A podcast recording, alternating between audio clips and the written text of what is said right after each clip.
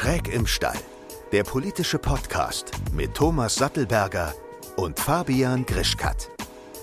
Willkommen zurück bei Schräg im Stall. Heute nach gefühlt 10 Jahren, 100 Jahren nehmen wir beide mal wieder eine Folge auf, wo wir uns wirklich gegenüber sitzen. Ja. Ich meine, für die Zuhörer und Zuhörerinnen, die das wirklich auch nur hören, ist das eigentlich relativ egal. Ähm, aber für uns beide, finde ich, macht das schon einen Unterschied, wenn wir wirklich auch mal wieder an einem Tisch miteinander sprechen und nicht jeder so für sich in seinem stillen Kämmerlein sitzt. Es ist eine Reunion eines alten Podcast-Ehepaars. Ich finde das super. Ja. Also, willkommen zurück bei, bei Schrägen Stall, dem politischen Podcast, dem Clash der Generation. Heute natürlich wieder mit Thomas Sattelberger äh, und meiner Wenigkeit hinter dem Mikrofon. Und wir haben heute auch wieder einen Gast dabei. Und ich glaube sogar, wenn man das als Video sieht, sieht man das auch nicht. Aber wir haben so ein MacBook, so ein Laptop links neben uns hier auf dem Stuhl platziert. Und da auf diesem Laptop befindet sich äh, Eva Engelken. Sie sind Journalistin, Juristin und Autorin. Und äh, Sie sind Kandidatin für die Grünen im Kreis Mönchengladbach. Stimmt das? Ja, ähm, mit Kandidatin stimmt nicht. Ich bin Delegierte für den Bundesparteitag, der heute um 16 Uhr beginnt. Ähm, ich bin äh, zu einer Kandidatur für den Bundestag hat es noch nicht gereicht, aber ich engagiere mich äh, mehr und mehr frauenpolitisch und äh, bringe jetzt bei der BDK auch einen Antrag ein. Da geht es um das nordische Modell, das halte ich für wichtig. Aber das Thema heute ist ja das äh, Selbstbestimmungsgesetz und auch da ähm, vertrete ich die Seite der, der Frauen und ähm, darum ja. geht es ja heute hier. Normalerweise bin ich ja äh, in diesem Podcast so ein bisschen der moderative Part und hätte jetzt nämlich auch gesagt, es geht heute um dieses Thema, aber gut, dass, äh, dass Sie das auch schon vorweggenommen haben. Äh, Thema, wir bleiben direkt mal dabei, Thema Selbstbestimmungsgesetz. Ähm, da hat ja Ihre Partei, also die, die Grünen, eigentlich relativ äh, mehrheitlich dafür gestimmt. Und so wie ich das verstanden habe, sind Sie aber da ganz anderer Meinung. Ja, wollen wir direkt mit dem Gesetz starten? Also tatsächlich ist am 19. Mai dieses Jahres ein äh, Gesetzentwurf zum Selbstbestimmungsgesetz äh, im Bundestag äh, beraten worden. Äh, ein gleichlautender oder ein fast gleichlautender Entwurf zu einem Selbstbestimmungsgesetz wurde auch von der FDP-Bundestagsfraktion eingebracht. Der wurde aber mit den Stimmen der Großen Koalition abgelehnt. Und ähm, innerhalb und ähm, ich bin gegen dieses Gesetzentwurf, gegen diesen Gesetzentwurf, ähm, weil äh, nicht, weil ich gegen Selbstbestimmung von irgendwelchen Minderheiten wäre, absolut nicht. Aber dieser Gesetzentwurf verankert einen, einen kompletten Paradigmenrechtswechsel im deutschen Recht, der im Ergebnis dazu führt, dass die Rechte von Frauen eingeschränkt werden, dass die Meinungsfreiheit beschränkt wird und dass der Jugendschutz gefährdet wird. Thomas, jetzt hat, also bevor ich da gleich mal drauf, eingehe, deine Partei, die FDP, hat sich, wenn ich das richtig in Erinnerung habe, bei der Abstimmung enthalten. So ist es. Weil? Also ich, ich sage mal so, so, so, ein Gesetzentwurf, äh, der hat natürlich ähm, intensive Debatten in, in einer Fraktion. Äh, da gibt es Stimmen, die, die, die dafür, die das eher kritisch sehen. Äh, und, und das, ich glaube, Enthaltung heißt ja meistens so, man, man ist noch nicht richtig festgelegt, weiß aber, was man nicht möchte. So, und äh, also in, in, insofern äh, ist, ist das eine, ich, ich sage mal, für mich ist das ein Melting Pot, äh, wo, wo sozusagen noch, noch etwas daraus erwachsen kann.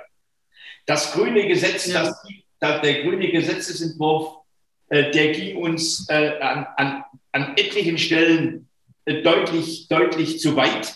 und, und deswegen haben wir da, es war aber das Grundanliegen ähm, der Selbstbestimmung ist ein ganz zentrales. Und ich glaube, da gibt es zu viele böse Kräfte in dieser Gesellschaft, die das in Frage stellen. deswegen dieses Grundanliegen, das, das hat unsere Unterstützung. Und deswegen gab es auch keine Ablehnung, sondern in dem Sinn sozusagen ein ja, das muss ich noch herausklären, wie dann exakt die Position ist.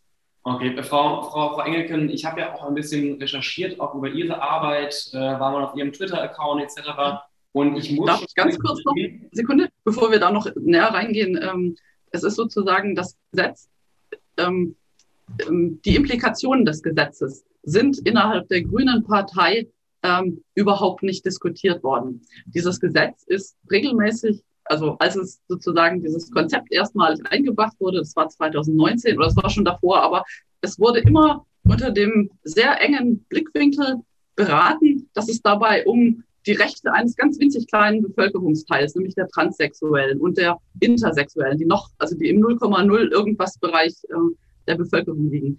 Was bei diesen Gesetzentwürfen, und das wissen Sie, Herr Sattelberger, als Abgeordneter natürlich, ähm, beim Gesetz, da müssen immer die Rechtsfolgen ähm, mitberaten werden. Und bei diesem Gesetz wurden auch innerhalb der Grünen Partei nie die Rechtsfolgen für Jugendliche für Frauenrechte und für Meinungsfreiheit beraten. Insofern ist es gar nicht richtig, dass das Gesetz sozusagen in der Partei bereits beraten wurde. Es wurde nicht beraten, es wurde sozusagen nur im Hinblick auf das Selbstbestimmungsgesetz von irgendwelchen Menschen, die sich als trans identifizieren, beraten. Und ähm, als solches ist es abgestimmt worden. Und äh, jetzt, wenn ich mit Grünen spreche und je mehr ich mit Grünen spreche und je mehr ich mich da auch sozusagen vernetze, äh, ich bin ja nicht ganz alleine, sondern es sind ja zunehmend viele, äh, sagen welche, nein, so wie das, ähm, diese Selbstbestimmung da umgesetzt wird, das kann es nicht sein. Das war jetzt nur noch ein Einwurf, aber. Okay, okay. Aber also ich, ich glaube grundsätzlich, die, die Haltung, die Sie zu dem Thema, auch zum, zum gesamten Transsexualitätsthema haben und die Haltung, die ich da verfolge, sind doch schon zwei verschiedene. Ähm, fühlen Sie sich angegriffen, wenn man Sie mit in die Gruppe der TERF-Bewegung, also T-E-R-F-Bewegung, äh, reinpackt oder bezeichnen Sie sich so auch selbst? sozusagen, jetzt ist da direkt die, ähm, sozusagen die Attacke. Also ähm, innerhalb der Grünen sind sozusagen der, der, der Part der Queer-Grünen. Da habe ich gerade gestern ist eine Mail rumgegangen in einer LAG. Die haben dann festgestellt, äh, dass ähm, Umgang mit TERFs, da wurde ein Antrag gestellt, dass man mit der bösen TERF, Eva Engelken, einen Umgang finden müsse. Und ähm, dass dieser Umgang, also das da sollte man, wollte man irgendwie eine Strategiegruppe oder eine AG bilden. Ähm, ich auch gerade jetzt zu finden, aber ja, erzählen Sie weiter. und äh, das ist natürlich absurd, denn das ist ja, ähm, man spricht nicht mit mir über, darüber, wie man einen Weg finden kann, wie man sozusagen das ganze Thema mehr Selbstbestimmung für irgendwelche sich als queer identifizierenden Menschen finden kann und gleichzeitig noch die Frauen und Kinder ähm, Belange schützen kann, ähm, sondern man stempelt sozusagen von außen, ohne ein Wort mit mir gesprochen zu haben, ein macht ein Etikett drauf, sagt TERF und dann war es das. Also das ist Priming vom Feinsten, das ist Mobbing, Aber, das ist Schulhochmobbing. Also Sie geben sich nicht dieses Etikett? Ähm, dieses, diese Abkürzung, das muss man vielleicht für Ihre Hörer sagen. Das ist gar nicht. Äh, also, also, auch für die, für die ZuhörerInnen, die das Wort nicht kennen, äh, TERF kommt aus dem, aus dem, aus dem Englischen. Ähm, ja. Trans äh, Exclusionary Radical Feminism. Also radikaler Feminismus, aber ausgeschlossen Transsexualität. Also genau. jetzt, muss ich, jetzt muss ich das, das ist ja schon eine Spezialdiskussion. Ja. Ja, ja Entschuldigung. Ja, ja. Ich, ich habe äh, äh, als homosexueller Mann, äh, der ein Stückchen vielleicht tiefer in den, in den Themen drin ist, aber nicht sehr tief, ich kannte das gar nicht. Mhm. Also das, das klingt für mich fast sektiererisch. Es, es klingt sektiererisch. Es ist tatsächlich, ich darf das ein, darf kurz mal erläutern, wie ich als nicht schwule, nicht bisexuelle, nicht lesbische, als Heterofrau mit, ähm, ähm, mit Kindern und allem, wie ich überhaupt dazu komme, mich so mit einem vermeintlich schrägen Minderheitenthema zu befassen. Ähm, das geschah letzten Sommer. Da war plötzlich die von mir und meinen Kindern hochverehrte J.K. Rowling, ähm, Autorin von Harry Potter, kennt man ja, die postete auf Twitter, dass das biologische Geschlecht real sei. Und bekam dafür einen Shitstorm, der dahin münderte, dass Leute forderten, ihre Bücher zu verbrennen. Und ich dachte nur zur, zur, zur, Erklärung, also biologisches Geschlecht, dass sie wirklich nur sagt, es gibt Mann und Frau und nichts äh, drumherum. Also das, das zur Fortpflanzung notwendige Geschlecht, genau, das ist binär, das ist biologisch ja real. Und ähm, alles darüber hinaus sind sozusagen ähm, Geschlechtsrollen, Geschlechtsidentitäten, die aber subjektiv sind. Biologisch haben wir es mit ähm, genau damit zu tun. Und jetzt muss man dazu also um dieses. Wie, wieso kommt dann unser Verfassungsgericht zu einem anderen Urteil? Das Verfassungsgericht kommt da nicht zu einem anderen Urteil. Das Verfassungsgericht sagt, ähm, es gibt eine gefühlte, subjektive Geschlechtsidentität. Jeder Mensch hat dieses Gefühl, welche Geschlechtsidentität er hat. Die kann auch wechseln. Ich kann mich im Laufe meines Lebens mal stärker so und mal stärker so fühlen. Und jeder Mensch hat das Recht, sich genau so zu fühlen. Daraus ergibt sich aber nicht das Recht, und das hat auch das Bundesverfassungsgericht nicht gesagt, das wird falsch kolportiert, ähm, dass daraus ein Recht entstünde, aufgrund dieser subjektiven Geschlechtsidentität frei zu bestimmen, ähm, welchem juristischen Geschlecht oder welche Geschlechtskategorie man sich zuordnet. Und wenn das jetzt gemacht wird, es würde doch ein, ein, ein, ein, ein dritte, eine dritte Begrifflichkeit eingeführt. Das heißt, genau, das gibt's noch. Genau, aber das wollen wir ja nicht. Das, ja, das, sind, das sind ja massive Rechtsfolgen. Ja, das hat massive Rechtsfolgen. Und wenn jetzt sozusagen, also das führe ich jetzt noch ganz kurz aus, die Selbstbestimmungsgesetz, das nimmt also eine neu, dieses Self-ID, ja, das nimmt eine neue Definition der Rechtskategorie Geschlecht vor. Bislang beruht die auf diesen körperlichen Maßnahmen, wird bei der Geburt festgestellt oder schon vor der Geburt festgestellt. Und dann wird, ähm, okay, der eine ist männlich, der andere ist weiblich. Es gibt welche, die sind intergeschlechtlich, das sind ganz, ganz wenige. Und ähm, diese, dieses, dieses Gender-Konzept, das definiert das neu, das sagt, dass die Rechtskategorie Geschlecht beruht auf dieser subjektiven vom Verfassungsgericht auch angesprochenen Geschlechtsidentität. Das führt dazu, ich fühle mich als Frau, also bin ich eine Frau. Ähm, diese Self-ID fordert nicht, dass man den Körper dazu ändert, was rechtlich dazu führt, oder das, was dazu führt, dass wir rechtlich Frauen, äh, äh, nee, also dass wir Männer, nein, dass wir Frauen mit Penis haben. Weil Männer sagen, ich bin eine Frau, ich fühle mich als Frau, also bin ich rechtlich eine Frau. Also haben wir rechtlich Frauen mit Penis. Aber mit ist, das, ist das, also Ihre, Ihre Auffassung ist es, sobald ich einen, einen, einen Penis habe, bin ich ein Mann und ich komme da auch nicht raus. Also ich könnte jetzt niemals in meinem Leben beschließen, eine Frau zu sein. Verstehe ich Sie da richtig? Sie als äh, Fabian Krischkatz, augenscheinlich, wie ich es durch Zoom sehe, männlich und äh, wie ich gehört habe, auch dem männlichen Geschlecht ja, zugeneigt. Ja. Ähm, das ist ja noch was anderes. Ähm, Sie können ihr biologisches Geschlecht, also ihre sozusagen, sie sind ähm, ganz basic-mäßig, ist ihr Körper darauf ausgerichtet, ähm, kleine Gameten zu produzieren. Mein Körper ist darauf ausgerichtet, große Gameten zu produzieren. Das alleine ist unveränderlich. Alles, was wir daraus machen, ob wir uns die Haare blau färben, ob wir uns äh, dick, dünn, ob wir uns die Lippen aufspritzen, ob wir uns irgendwas anoperieren lassen. Das lässt sich ändern, aber das ändert an diesem grundlegenden binären Geschlecht nichts. Also ich, ich muss an dieser Stelle auch mal erwähnen, wir hatten noch einen weiteren Gast äh, angefragt, ähm, eine, eine Transfrau, die aber bewusst ja. sich auch dagegen entschieden hat, heute hier in dieser Folge dabei zu sein und auch mit Ihnen zu sprechen. Würden Sie, Schade. Ähm, also ähm, Sie, Sie würden Sie jetzt auch nicht als, als Sie betiteln, sondern auch weiterhin als, als er oder als, als Mann oder wie habe ich mir das vorzustellen?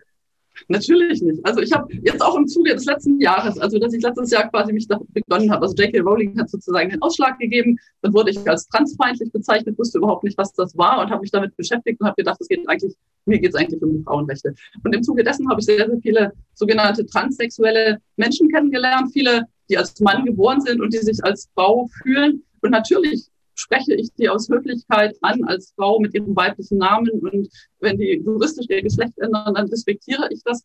Aber wo ich dagegen bin, ist eben eine Rechtsstandsänderung in das Belieben, also das zu einem Sprechakt zu machen. Ja, aber warum, äh, um, um da auch nochmal drauf einzugehen, ja. wo sehen Sie denn die Gefahr? Ähm, also Sie sprechen ja wirklich auch von einer, einer Art, Art Gefahr. Sie nennen ja zum Beispiel auch ähm, Menschen wie, wie mich, die eben eigentlich auf der anderen Seite stehen, äh, Trans-Taliban. Äh, wo sehen Sie denn eine, eine Gefahr für, für Frauen oder Ihre Frauenbewegung äh, ja. durch Transsexualität? Also ich muss ehrlich sagen, ich verstehe das gar nicht.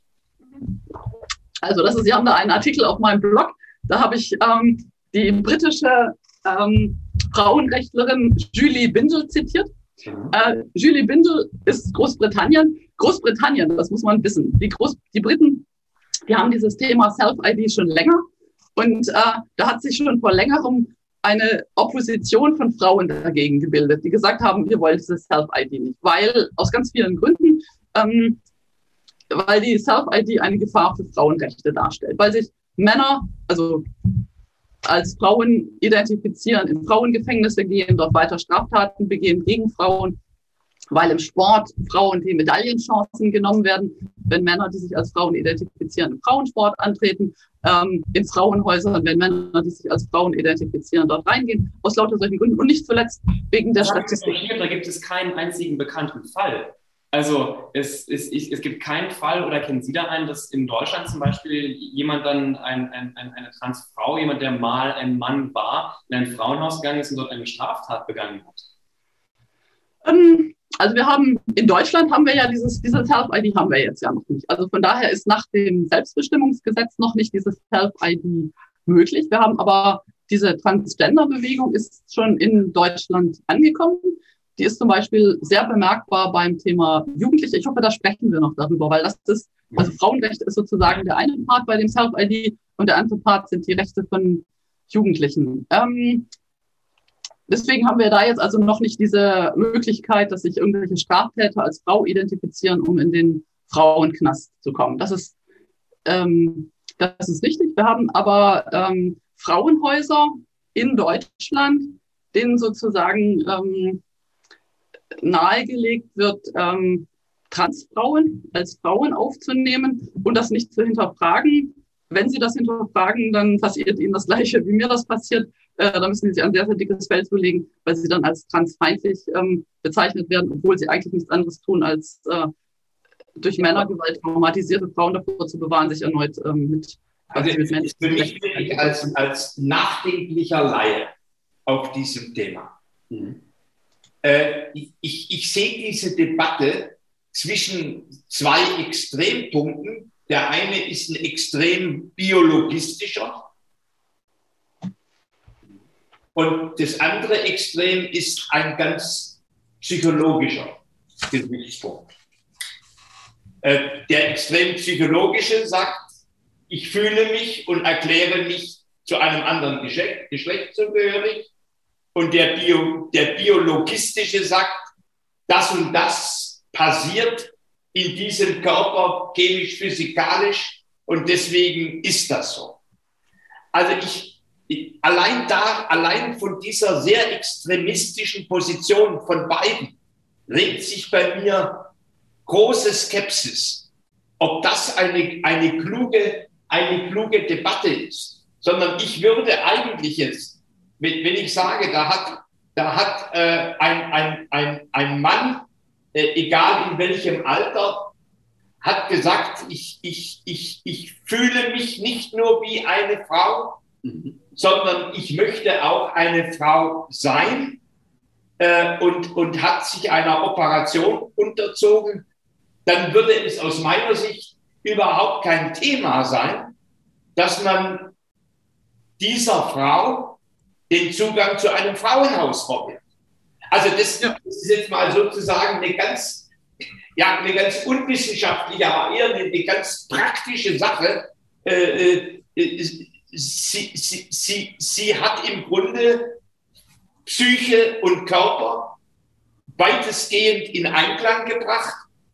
Äh, und, und damit ist das Thema eigentlich für mich beendet. Und ich, ich würde jetzt nicht jede große Gefahr beschwören, denn damit wird diese Debatte ja extrem unheilvoll. Ja, aber Thomas, es geht ja auch genau darum, dass man eben sich nicht zwangsweise solch einer Operation unterziehen müsste oder, oder muss. Also, dass eben auch, ähm, wenn ich jetzt zum Beispiel sagen würde, ich, ähm, ich, ich fühle mich als Frau und ich möchte auch eine Frau sein, äh, das aber nicht erst dadurch beweise, indem mir halt äh, mein Penis entfernt wird, sondern dass es eben auch im 21. Jahrhundert Frauen gibt, ähm, die zum Beispiel einen Penis haben.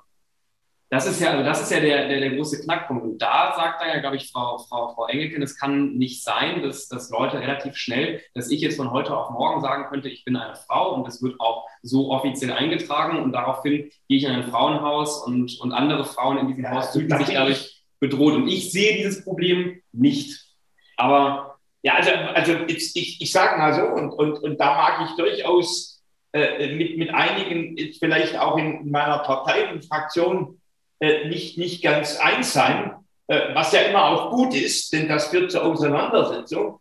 Ähm, da, da würde ich schon auch ein Problem empfinden, äh, wenn man wirklich sozusagen einfach sagen kann, ich bin jetzt eine Frau. Also da, ja. das ist äh, so und, und, und, äh, und, und dann in, in, in zehn Jahren entscheide ich anders. Also da, das, da, also da da, da beginnt bei mir schon irgendwo eine Unsicherheit, ob, ob, da, ob diese einseitige Betonung der psychischen Realität ob die da nicht sozusagen zu stark da ist. Aber ich gestehe, dass ich da wirklich noch, noch nicht festgefügt bin, sondern tatsächlich auch, auch weiter gerne weiter nachdenke. Aber ich merke auch da, das ginge mir zu weit. Aber ich glaube, Sie sind ja noch ein Stück weiter. Die dürfte, dürfte aus Ihrer Sicht eine Frau, die vorher körperlich ein Mann war und sich psychisch als Frau gefühlt hat, äh, und sich einer Operation unterzogen hat, dürfte die in ein Frauenhaus gehen? Konkrete Frage. Frau Engelken? Ja. Ähm, die Juristin in mir würde sagen, es kommt darauf an. Und die Mensch, der Mensch und die Frau in mir sagt, ähm, eine schutzbedürftige Person die als Frau Männergewalt erlitten hat, und darum geht es in Frauenhäusern, die in einem Frauenhaus Zuflucht sucht, die würde dort nicht abgewiesen werden und das ist gut so. Außer wenn, wenn sie einen Penis hat, oder? Also ich, ich, ich, ich Es ist ein, ich ja. meine, für mein Empfinden, ich bin Frau, ja? Ich bin jetzt eine erwachsene Frau. Ich bin auch groß. Ich bin 1,85 Meter groß. Ich habe, sind viele Begegnungen mit Männern, auch im dunklen abends, die anderen Frauen Angst machen würden, die machen mir jetzt nicht so viel Angst. Ich habe auch kein Problem, irgendwo mich hinzustellen. Ich würde auch jetzt nicht diese Debatte führen, wenn ich nicht ähm, diese ganzen Attacken, die ich abkriege, dafür, dass ich für Frauen einstehe, wenn ich das nicht irgendwie verkraften könnte. Aber ich kenne Frauen, die haben als Kinder schon als sie wirklich hilflos waren, ja, sexuelle Gewalt erlebt von Männern, Missbrauch erlebt von Männern. Und diesen, diesen Frauen, die dann irgendwo sind, wo sie sich eventuell von dieser Männergewalt ähm, im therapeutischen Umfeld schützen sollen, denen dann zu sagen, da kommt jetzt ein Mensch mit Penis rein, der kann sich so identifizieren, wie er will, dann und er kann ein eigenes Schicksal haben, also diese Person meine ich, kann ein eigenes Schicksal haben, ja. Aber dann möchte ich doch bitten, den, auch die Perspektive von den Frauen da zu berücksichtigen an der ja. Stelle. Aber jetzt, jetzt, haben Sie mir trotzdem vorher auf meine Frage noch nicht geantwortet.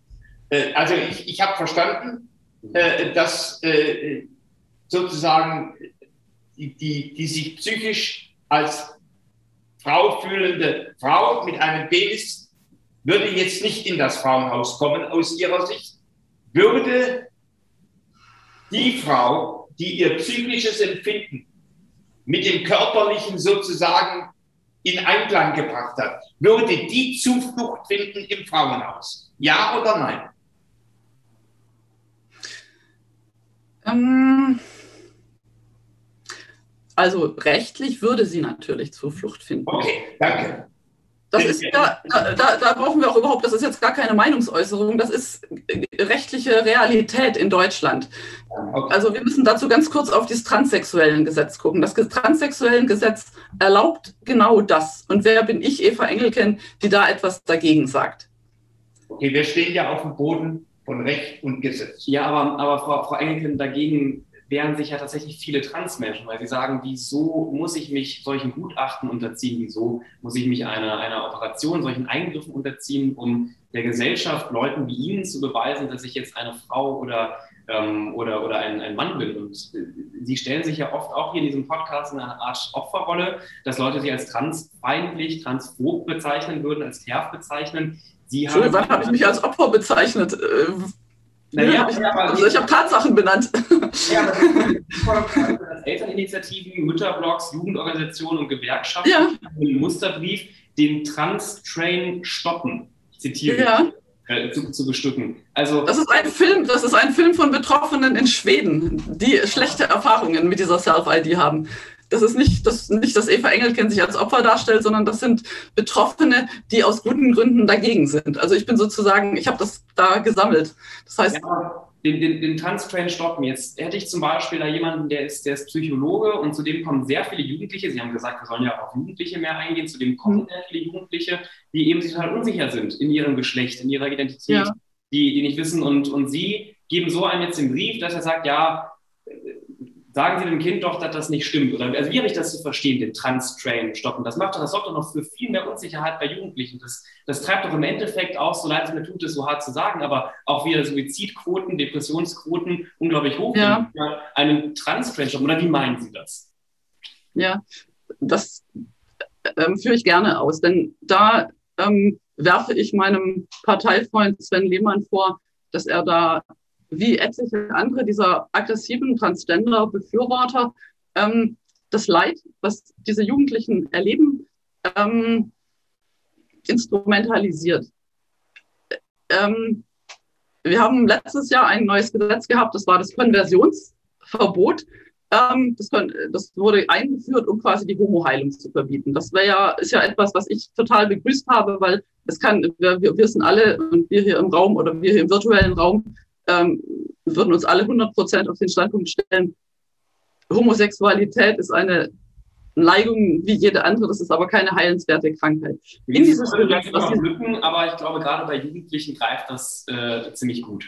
Ja, genau. Bei, und jetzt hat letztes Jahr wurde dann dieses Gesetz verabschiedet und dann wurde kurz zuvor noch ähm, Transgeschlechtlichkeit mit eingefügt, mhm. was die unschöne Folge hat, dass Eltern die Jugendlichen sagen, die sind trans und wo die Eltern aber denken, die sind vielleicht nicht trans ähm, oder die sind nicht genderdysphorisch, sondern die sind vielleicht einfach autistisch oder depressiv, dass diese Eltern wegen einem Verstoß gegen das Konversionsgesetz oder Konversionsverbot äh, eine Strafe riskieren. Ich habe heute Morgen noch mit einer Mutter gesprochen von einer Tochter, die im Alter von 13, 14 angefangen hat, sich die Haare blau zu färben, mit Jugendlichen zusammenkam und im, Jugend, im Jugendtreff ähm, wurde ihr nahegelegt, sie sollte sich doch ihre wachsenden Brüste ab, äh, abbinden. Sie wäre wahrscheinlich trans.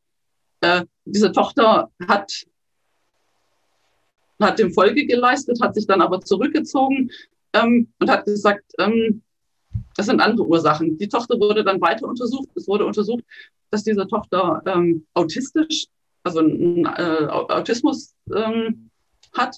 Und äh, diese Tochter stand kurz davor, sich ihre gesunden Brüste erstmal abzubinden. Ja, das sind solche Binder, das gibt es, das ist widerwärtig. Da werden Brüste abgeschnitten, ich kann, man kann damit nicht atmen. Und ihr wurde sozusagen suggeriert, sie sei trans, ähm, äh, sie sollte vielleicht männliche Hormone nehmen. Ähm, das ist also keine Gesundheitsfürsorge. gegeben haben, würde ich mal zumindest sagen, äh, äh, das ist nicht sachgemäß. Ja. Äh, also ich, ich meine, also das, ich erlebe das gerade so eine Geschichte, die Sie so erzählen. Ähm, eine ganz andere Sache wäre, dass wenn, wenn, wenn, wenn, ein, ein, ein, ein ausgebildeter Betreuer auf diesem Felde äh, dass diesen Ratschlag gibt. Und ich, ich bin eigentlich, ich, ich bin entschieden dagegen, äh, äh, dass, dass Menschen in, in jungem Alter im, im Grunde die, die Freiheit haben, solche Veränderungen vorzunehmen.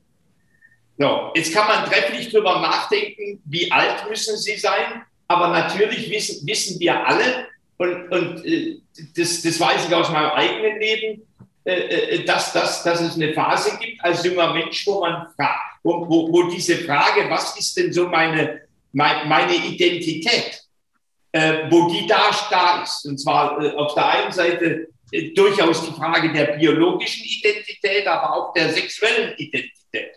So, und, und wo, wo dann junge Menschen sich damit intensiv beschäftigen.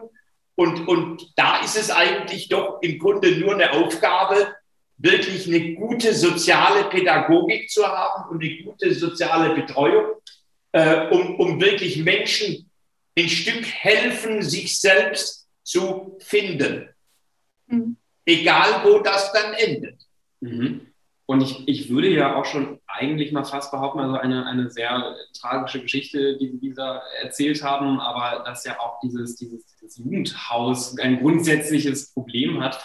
Ähm, und ich, ich denke, dass da zum Beispiel ein Selbstbestimmungsgesetz ja vollkommen außen vor geht. Also da, da muss man mit den Verantwortlichen und Leitern und Leiterinnen dieses, dieses Hauses sprechen. Aber im Endeffekt wirklich zur, zu dieser Diskussion trägt das auch jetzt gar nichts dazu bei. Ich meine, ähm, auch wenn man als Jugendlicher den, den, den Wunsch hat, als jugendliche Person, ähm, sich zum Beispiel einer Operation, einer geschlechtsreichen Operation zu unterziehen, ähm, es gibt immer noch äh, medizinische Gutachten, medizinische Anträge, die da beachtet werden müssen. Also ich kann ja nicht einfach als Zwölfjähriger zum Beispiel jetzt zum, zum Arzt gehen und sagen, bitte äh, entfernen Sie mir mein, mein Geschlechtsorgan. Also das ist ja, ähm, ja. Das ist, ist auch vollkommener Quatsch. Also da diese Korrelation zwischen dem Gesetz ähm, oder überhaupt, es sind ja mehrere Gesetze. Es ist also dieses Self-ID und dieses Transgender-Konzept ist ja auch eben in dieses ähm, Konversionsverbot mit letzter Sekunde noch so reingesteckt worden. Und ähm, das Selbstbestimmungsgesetz erlaubt eben, das wird als wird, wird verglichen mit Religionsmündigkeit, aber es verleiht Jugendlichen ab dem Alter von 14 Jahren das Recht, selbst über die Zugehörigkeit zu dem einen oder anderen Geschlecht oder auch zu keinem Geschlecht ähm, zu entscheiden. Und zwar, Sie sagten jetzt noch diese psychologischen Sachen, das wird schon so gesagt, dass Sie das auch noch bekommen sollen. Aber de facto ist das Gesetz, ähm, soll es ähm, frei freilassen. Und diese Beratung, dieses kleine bisschen an Beratung, was noch da ist, kann ähm, nicht von einem erfahrenen Kinder- und Jugendpsychiater gemacht werden, sondern kann auch von einer Beratungsstelle gemacht werden. Und da weiß ich eben aus diesen Gesprächen, das sind jetzt nicht vereinzelte Eltern, sondern es gibt da mittlerweile so einen ganzen, oder im, in den USA noch viel mehr, aber auch in, in Großbritannien, wo es das eben alles schon gibt, ähm, Eltern mit solchen Kindern und solchen Jugendlichen. Und äh, die wünschen übrigens also dem Sven Lehmann äh, die Pest an den Hals, weil er sagt, äh, der verhält sich da wie ein, ein Rattenfänger und verkauft diesen verunsicherten Jugendlichen dieses Thema Trans als, als das Allheil, äh, allein selig machen will. So. Mm. Und ähm, also das passiert jetzt schon. Und das Selbstbestimmungsgesetz würde das, was jetzt aber in so einer Art Schattenzone passiert, äh, vollkommen legalisieren. Und das Selbstbestimmungsgesetz würde noch eins draufsetzen. Das Selbstbestimmungsgesetz knüpft an den Geschlecht, also an den Personenstandswechsel einen Anspruch das soll im grünen Wahlprogramm jetzt beschlossen werden. Ich habe einen Antrag dagegen gestellt, der wird aber jetzt gar nicht abgestimmt. Ähm, das ist ein Anspruch gegen die Krankenkasse, also gegen die Allgemeinheit, also gegen uns alle. Wir müssen es alle bezahlen. Wenn irgendein Jugendlicher dann sagt, ich möchte jetzt bitte Hormone nehmen, ich möchte jetzt Pubertätsblocker nehmen, möchte mir jetzt die Brüste abnehmen lassen und so weiter. Also ich finde das viel zu früh. Interessiert der Parteitag gar nicht so arg, sage ich Ihnen ganz offen. Äh, mich, mich, interessiert eher, sag mal, die, die, die, die, die, die Debatte um dieses Thema. Und äh, also wo, wo ich mich in, in meinem Suchen nach einer Position, wo ich, wo ich auf jeden Fall wahrscheinlich äh, intensiv schauen würde heute, wäre, wie qualifiziert ist die Beratung, ähm, die, die ein junger Mensch erhalten muss, damit er überhaupt eine Entscheidung fällt und darf. Also das, das ist, glaube ich, äh, äh, das, wäre für mich eine, eine Schlüsselfrage. Zum anderen erlebe ich als älterer Herr, 72 Jahre alt, eigentlich eine musterähnliche Debatte, wie sie bei dem Thema Abtreibung mal geführt worden ist. Ob es überhaupt Beratungsstellen geben darf für Abtreibung. Äh, und wo im Grunde natürlich äh, auch äh, die, die, die, die Gegner der, der Abtreibung so, sozusagen all, alle, alles versucht haben, um sozusagen eigentlich Abtreibung unmöglich zu machen. Das sieht man ja auch wieder in den, in den, in den USA, in den, in den Gesetzen, die da in den einzelnen äh, Bundesstaaten äh, da verabschiedet werden. Und, und wo im Grunde so die, dieses Beratungsthema ein Schlüsselthema war, tatsächlich, um dann auch zu einem gesellschaftlichen Konsens zu kommen. Und wo dann auch eine katholische Beratungsagentur Pro Familia, der der Papst verboten hat, quasi, äh, so zumindest so meine Erinnerung, der Papst verboten hat, zur Abtreibung zu beraten, dann gesagt hat, wir werden unabhängige Agentur. Mhm. Also das, das ist, glaube ich, für dieses Thema. Und wir, wir, wir, wir kommen ja tatsächlich, und, und das lässt sich nicht aufhalten, in eine Debatte in der Zukunft, wo es eben nicht nur über Biologie und Sex geht, sondern auch um Gender und wo es um Körperlichkeit geht und um psychische Befindlichkeit. Und, und dieser Debatte kann man sich nicht versperren. Äh, also jetzt, jetzt, jetzt, jetzt würde ich mal einfach sagen, diese Debatte muss geführt werden. Äh, sie muss extrem sorgfältig geführt werden, wenn es um, um, um, um das Wohl auch junger Menschen geht, ja nicht nur, äh, sondern auch älterer Menschen. Und, und, und weil natürlich die, die Psyche eine sogenannte gesunde oder auch eine ungesunde sein kann, wobei die, die, die Definition, was ist gesund, auch äh, über, über die Jahrzehnte äh, eine Neudefinition äh, empfangen hat. Also ich, ich kann eigentlich nur raten, an dieses Thema ganz undogmatisch und offen ranzugehen äh, und, und wirklich viel hinzuhören und zu verstehen, was die Positionen sind. Also ja. Ich würde, ich würde möchte, ich, möchte ich unterschreiben, auf jeden Fall. Also ganz, ganz sicher, das ist auch das Anliegen. Ja, aber, aber, diese, diese Formulierungen, da möchte ich mich schon äh, anschließend dem Trans-Train und sowas, das finde ich schon ziemlich happig. Äh, da, da werden sie ja zu einer Propagandistin. Und, und mein, Rat, mein Rat wäre eigentlich, äh, äh da aus, äh, äh, aus so einer Kämpferin in der Wüste, mhm. da löst man meistens keine Probleme. Ja, ich ja. muss, Frau Engelken, ich muss, muss ehrlich auch sagen, ähm, Sie beschweren sich ja über zum Beispiel auch FeministInnen, Menschen wie mich, die Ihnen dann äh, Transphobie vorwerfen, die sofort Sie attackieren. Aber in Nein. meinen Augen sind Sie eigentlich doch auch in einem sehr radikalen Lager. Also wenn ich mir auch mal anschaue, was Sie in den letzten zwei, drei Wochen auf Twitter so geteilt haben oder worauf Sie geantwortet haben, mhm. ähm, also Sie, Sie, schießen doch mindestens genauso hart auch in die, in die andere Richtung. Aber dass wir beide verschiedener Meinung in diesem Podcast sind, ich glaube, das ist, das ist allen mal klar geworden. Ähm, ich versuche ja weiterhin ein bisschen konstruktiv zu bleiben. Was wäre denn, Sie haben gerade eben auch das Alter 14, was ja in diesem Selbstbestimmungsgesetz auch mit, mit enthalten ist, in, in, den Raum gebracht. Was wäre denn in Ihren Augen ein, ein, ein richtiges Alter, also sagen Sie, okay, 14 ist einfach nur zu früh, mit 16 ist das in Ordnung oder wie verstehe ich Sie da? Oder mit 18? Also ich bin Mutter von einem 22-Jährigen und von einer 17-Jährigen und von einem 13-Jährigen und äh, ich war selber mal jung und ich möchte sagen, auch jetzt nicht nur meine eigene Meinung, sondern nach reiflicher Rücksprache mit anderen Jugendpsychiatern, dass unter 25 bestimmte Entscheidungen über körperlich eingreifende, einschneidende Maßnahmen idealerweise nicht getroffen werden sollten. Ich spreche. Damit sagen, Sie, sorry, damit sagen Sie ja aus, ich, ich bin 20, ich könnte keine Entscheidungen über meinen Körper jetzt in diesem Maße fällen. Stehe ich das richtig? Weil also ich bin ja Moment, ähm, darf ich, Herr Grischka, darf ich das, ähm, das muss man, äh, und da bin ich bei Herrn Sattelberger, das ist diese Debatte muss sorgfältig geführt werden. Das entzieht sich ein bisschen solchen schlagwortartigen und, und so, so holzschnittartigen Lösungen. Denn es kann natürlich sein, dass Kinder, oder es gibt es ja, aber dieser, diesen kleinen Prozentsatz an Kindern, die wirklich im absolut zarten, frühen Alter irgendwann ganz klar das Gefühl haben, sie sind in ihrem Körper falsch. Das ist genau dieser Fall von dieser starken äh, Geschlechtsdysphorie, wo dann Therapeuten sagen, da können körperangleichende Maßnahmen tatsächlich medizinisch indiziert sein. Mhm ja, jenseits davon, von diesem, dieser wirklich sehr kleinen prozentual, sehr kleinen Gruppe, gibt es dieses Phänomen, äh, das ist in den USA erstmalig beschrieben worden, das ist das Phänomen des äh, äh, Rapid Onset, der, nein, der Rapid Onset Gender Dysphoria.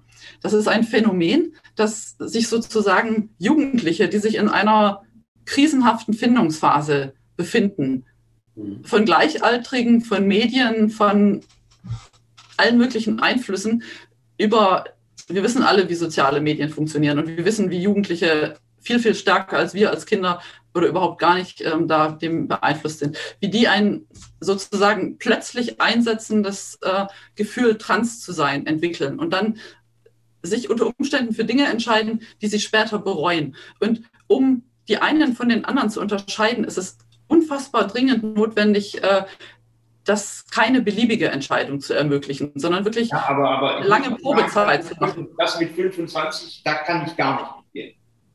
Wenn ein junger Mensch mit, mit 18 entscheiden kann, in die Armee zu gehen und gegebenenfalls äh, in irgendeinem Einsatz zu sterben, äh, dann kann er oder sie auch entscheiden, mit 18, äh, welche körperangleichenden oder wie immer man das nennt, ich, ich weiß, ich bewege mich da auf einem schwierigen Terrain, ähm, mhm. äh, die zu machen.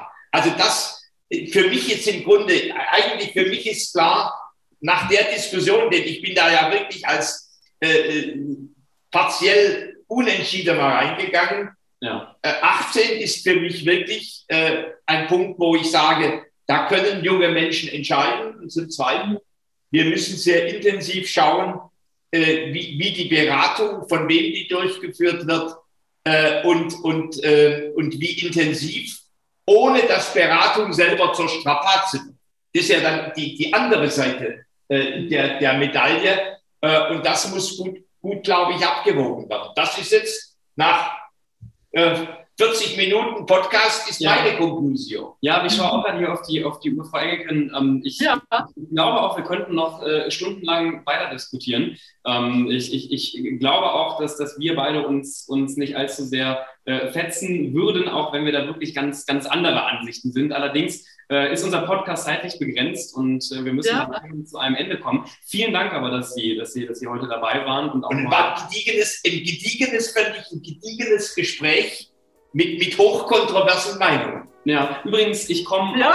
aus Mönchengladbach, also auch da aus der, aus der, äh, aus, aus der ähm, Vielleicht sieht man sich ja auch nochmal bei, äh, bei mir in, in, meinem Heimatort und, und, wir können dann weiter diskutieren. Jetzt aber erstmal vielen Dank, dass Sie dabei waren. Ich wünsche allen ZuhörerInnen auch noch ein, ein, ein schönes Wochenende und ich bin auch bei diesem Podcast natürlich wieder auf die Meinungen und, und Kommentare unserer Zuhörerinnen gespannt. Schreibt uns die, wie immer, wo ihr Thomas und mich erreichen könnt und ich sage jetzt einfach Tschüss. Tschüss. Schön, dass du bis zum Schluss zugehört hast. Der nächste Podcast kommt wie immer nächsten Sonntag. Bis dann.